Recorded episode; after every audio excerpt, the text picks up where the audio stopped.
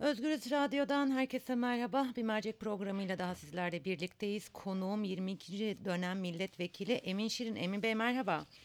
Merhaba Zübeyde Hanım, iyi Ee, yayınlar. Çok teşekkürler. Konuşacak çok konu var Türkiye gündemi. Malum e, ilk olarak Ahmet Altan ve Nazlı Ilıcağ'ın e, tahliye kararıyla ilgili konuşmak isterim sizinle. Öncelikle Evet. Nazlı Hanım'la görüşebildiniz mi ya da konuşabildiniz mi? Onunla başlayalım. Evet, Nazlı Hanım'ın kendisinden görüşmedim, görüşemedim daha doğrusu. Ee, kızından, Aslı'yla görüştüm. Geçmiş olsun dileklerimi ilettim. Pek tabii gayet memnunlar. Ee, Nazlı Hanım'dan da önümüzdeki günlerde telefonu yok şu anda. yani numarası bende yok. Telefonu zaten yok olmuş. Ee, ilk fırsatta herhalde kendisini de arayıp geçmiş olsun diyeceğim.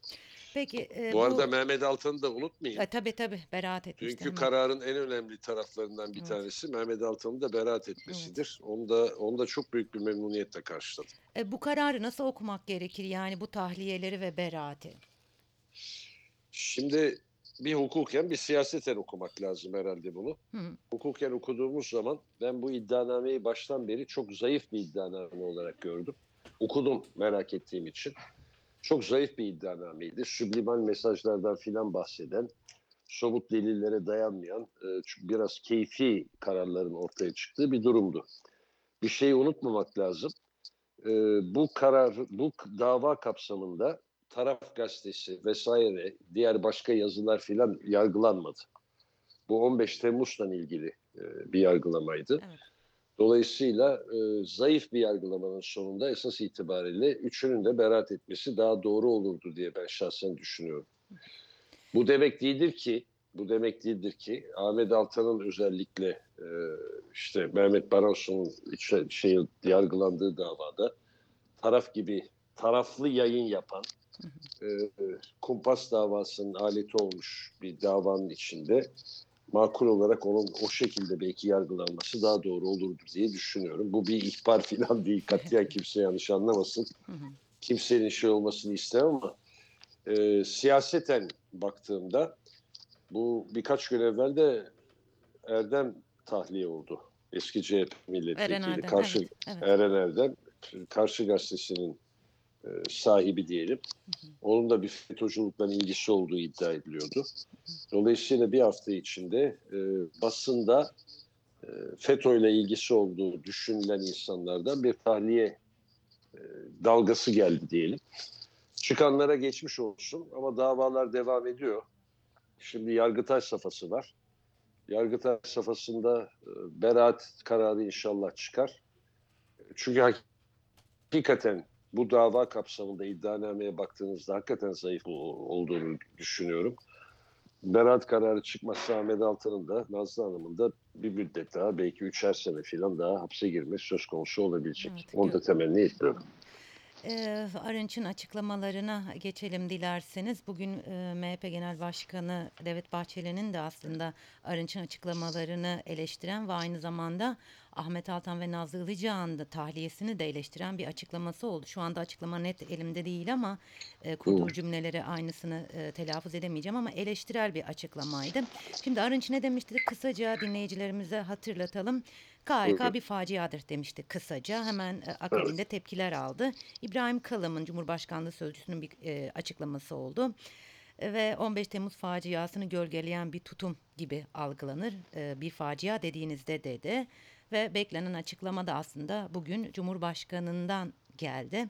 Gazeteciler e, bu açıklamayla ilgili ne düşündüğünü sordular Sayın Cumhurbaşkanı'na. O da Evet. esefle karşıladım. Bugün zaten bir toplantımız var. Bunu da kendi aramızda değerlendireceğiz.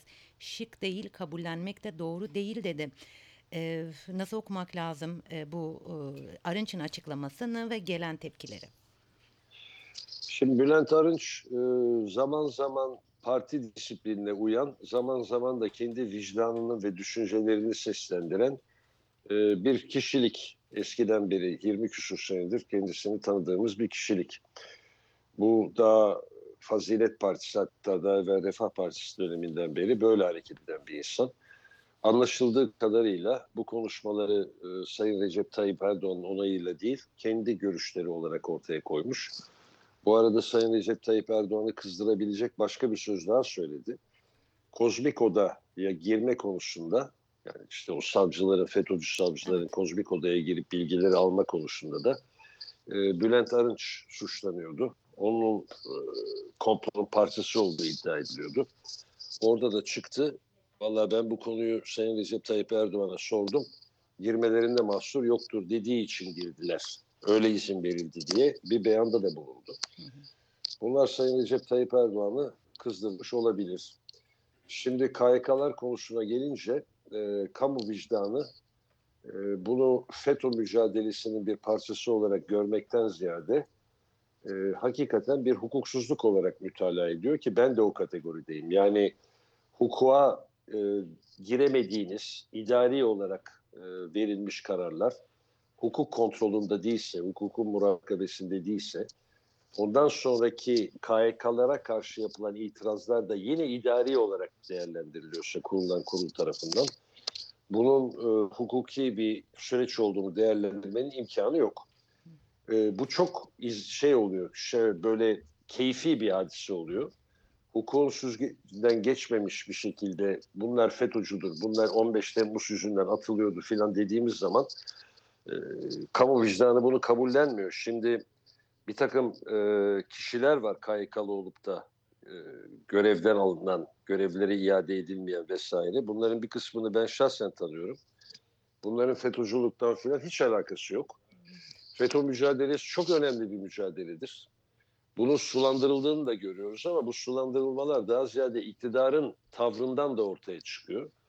İnanılmaz bir şekilde FETÖ'cü olduğu bilinen insanlar FETÖ'cü olmalarına rağmen tutuyorlar, beraat ediyorlar, savunuyorlar, geçip gidiyorlar. Buna mukabil e, suçsuz olduğu kamu vicdanında perçinlenmiş insanlar işsiz, güçsüz veya bir kısmı hapiste kalıyor. Bunlar da tabii kamu vicdanını çok yaralıyor. Tayyip Erdoğan'ın e, Bülent Arınç'ın vicdanlı sesine bu sefer biraz kulak vermesi ve neden bu şikayeti dile getirdiğini esefle karşılamak yerine toleransla dinlemesinde çok büyük fayda var. Ee, bir dinlesin bakalım. Yani 30 senedir 40 senedir tanıdığı Bülent Arınç iyi niyetli bir şekilde böyle konuşuyorsa, vicdanlı sesini seslendiriyorsa buna bir dikkat etmekte fayda var. E, evet e, aslında AKP'nin içerisinde farklı sesler duymaya çok alışık değiliz ama yavaş yavaş sanki e, çıkmaya sesler çıkmaya en azından yanlış bulduğunu e, yanlışı yanlış olarak tarif eden insanlar e, yavaş E, yavaş Mustafa beliriyor. Yener Evet, mesela bunun evet. örneği. Yani Evet. var böyle örnekler. Ben bunların şöyle söyleyeyim. Şimdi Sayın Recep Tayyip Erdoğan'ın 2002'de partide yani 2001'de parti kurulurken nasıl yola çıktığını bir kendi kendine hatırlamasında fayda var. Evet aradan çok zaman geçti. Bir FETÖ e, meselesi oldu. 17-25 Aralık oldu. 15 Temmuz oldu. Oldu bu oldu ama bunların hepsinin çaresi otoriter bir rejim çerçevesinde, tek adam rejimi çerçevesinde bunları astığım astık, kestiğim kestik diye halletmek yerine hukuk çerçevesinde halletmek ve hakiki bir hukuk devletini temin etmekten geçtiği kanaatindeyim. Şimdi Almanya'da da siz Almanya'dasınız. Orada da Naziler var, onlar var, bunlar var. Bunların hiçbirini otoriter bir şekilde halletmiyor Almanya. Sonuç itibariyle hukuk devletinin çerçevesi içinde halletmeye çalışıyor. Yani Baader-Meinhof'un kendilerinin intihar ettiği şekilde halletmek yerine hukuk devleti çerçevesinde bunları ele almak çok daha hayırlı olur. Aksi takdirde bir laf vardır, bir, bir önemli bir söz vardır. Kılıçla yaşayan kılıçla ölür diye. Ee, böyle bir durumun olmaması lazım. Ben hukuk devletinden hiç ayrılmaması gerektiğini düşünüyorum. Ee, Em- Emin Bey biz sizinle sürekli e, program yapıyoruz. Çok fazla özellikle yeni kurulacak olan partileri, o partilerin oy alabilme potansiyelini çok konuştuk sizinle. Evet. Ee, Barış Pınarı harekatından sonra aslında e, pek çok şey iddia edilmeye başlandı. Ee, AKP'nin tabandan e, kay- kan kaybı yaşadığı söyleniyordu. Fakat Barış Pınarı harekatı ile birlikte bir toparlanma sürecine girdikleri de e, ifade ediliyor. Ee, Evet. Barış Pınarı harekatından sonra ya da Barış Pınar- Pınarı'nın etkilerine baktığımız zaman yeni kurulacak olan partilerin oy oranını e, etkiledi mi sizce ya da e, AKP'nin tabanı toparlandı mı bu harekatla birlikte? Şimdi geçici olarak bu toparlanma mutlaka olur. Yani bu tip böyle askeri hareketler e, bizde milli duyguları hemen kabartır ve böyle bir durum ortaya çıkar. Ancak ben başka iki şey söyleyeceğim. Bir hatırlatma, bir de bir tespit. E, birincisi doğmamış çocuğa don biçmemek lazım derdi Süleyman Bey. Şu partiler hele bir kurulsunlar. Kuruldukları zaman bir ortaya ne çıkacak onu görelim. Pek tabii Barış Pınarı Harekatı dolayısıyla eğer özellikle milletvekilleri arasında veya AK Parti teşkilatlarından yeni partilere geçmeyi düşünenler varsa onlar hainlikten damgalanma ihtimalleri olduğu için bunu iki kere düşünme durumunda kalırlar. Ancak e, ortada bir erken seçim yok. Öyle görünüyor. E, meclisin aritmetiğinin değişip değişmeyeceği de şu anda çok e, bilinmeyen bir denklem. E, bu Barış Pınarı Harekatı devam ederken oradaki durum daha bir ortaya çıkacak bir şekilde e, tezahür edecekken çok aceleci davranmamak lazım. Buna benzer askeri operasyonlardan sonra bunu siyasi baş, siyasi faydaya çevirmek isteyen bir örneği biz Bülent Ecevit'ten 1974-75'te gördük. Kıbrıs Harekatı'ndan sonra Bülent Ecevit bu Kıbrıs Harekatı'nın neticesini seçim başarısına çevirmek isteyip bir seçime gitti. İktidarı kaybetti. Yani bunlar kolay işler değildir. Aradan siyasette 24 saat bile uzun bir zaman. Yani bir seçim ortamı ortaya çıkar ise bunun e, Barış Pınarı'nın netice verip vermeyeceği çok büyük e, şüpheyle karşılamak lazım. Somut olarak ama şu var, yeni kurulacak partilerin önüne bir engel olarak çıktığı da muhakkak. Ee, yine Barış Harekatı, e, e, Barış Pınarı Harekatı'nın e, etkileri üzerine e, konuşmak istiyorum sizinle. Biliyorsunuz Evet. e, Barış Pınarı Harekatı'nın aslında biraz da muhalefet bloğunu parçalamak amaçlı e, yapıldığı da iddia edildi. Yine pek çok iddia gibi e, bu da e, konuşulanlardan biriydi. CHP'nin tezkereye evet demesinden sonra özellikle Kürt oylarını e, kaybettiği ifade ediliyor. E, Demirtaş'ın vermiş olduğu bir röportajda bağrımıza ta- bağıra taş bir kere basılır. E, Bundan sonra o kadar kolay değildir ve bu yapılanlar en azından savaşa evet diyenlerin tavırlarını da unutmayacağız e, tarzında bir açıklaması oldu. Barış Pınarı Harekatı muhalefet bloğunu e, parçaladı mı sizce? Muhalefet bloğunu zedelemiş olabilir de ben şimdi HDP açısından dinleyenlerin bir kısmı belki bana kızacaklar ama çok samimiyetli bir iki şey söylemek istiyorum. HDP bu Barış Pınarı Harekatı'na neden karşı çıktığını kamuoyuna açıklayamadı. Hı hı. Savaşa hayır demek o kadar boş bir slogan olarak ortaya konuyor. Siz eğer Suriye'nin toprak bütünlüğünü savunuyorsanız o zaman oradaki kanton devletlerin varlığını savunuyor musunuz, savunmuyor musunuz? Bunu bir kere ortaya koymanız lazım. İkincisi YPG Türkiye'ye bir tehdit teşkil ediyor mu, etmiyor mu? Bu konudaki kanaatlerinizi ortaya koymanız lazımdı. Şimdi HDP bugünkü tavrı ile Türkiye kamuoyunda Suriye'nin kuzeyinde bir Kürt devletinin kurulmasını tasvip eden, Suriye'nin toprak bütünlüğünü savunmayan ve içindeki PKK unsurlarına da sahip çıkan bir görüntüyü vermiş vaziyette. Şimdi bunun izahatını nasıl yapacak e, HDP bilmiyorum. Ben HDP'yi her zaman sizden yaptığım her konuşmada da meşru bir parti olarak gördüm. E, kendilerinin meclisteki varlığını her zaman destekledim. İktidarın bugünkü kullandığı, HDP'ye karşı kullandığı iktidar derken Cumhur İttifakı'nı söyleyelim, Devlet Bahçeli dahil. Aşırı e, tehditkar e, ifadelerin çok yanlış olduğunu savundum ama HDP de hiçbir gün PKK ile arasına ciddi bir e, şeyi koyamadı mesafeyi. Halbuki HDP'den beklenen kendilerinin halk kendilerinin düşündüğü Kürt halklarını temsil ediyorsa onun özlük haklarını vesaireyi savunmak ama bu arada ülkenin toprak bütünlüğünü savunup savunmadığını da ortaya çok açıkça koymuş olması gerektiğini düşünüyorum.